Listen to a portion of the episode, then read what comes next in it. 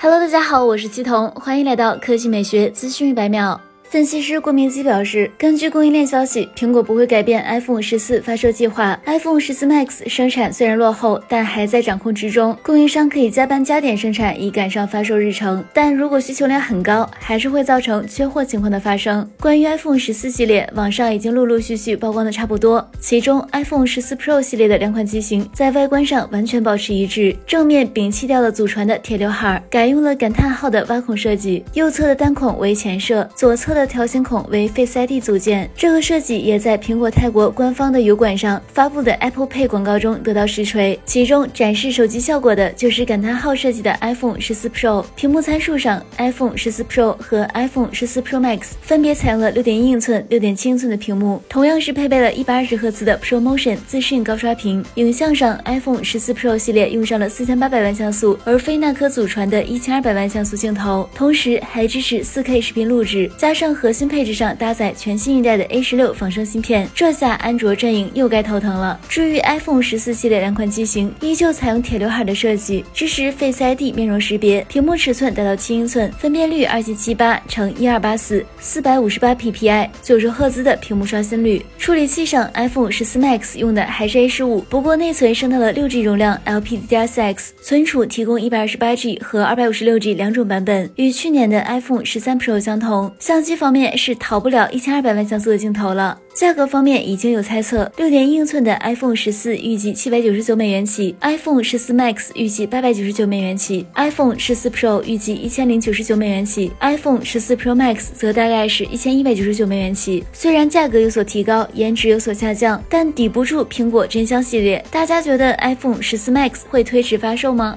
好了，以上就是本期科技美学资讯百秒的全部内容，我们明天再见。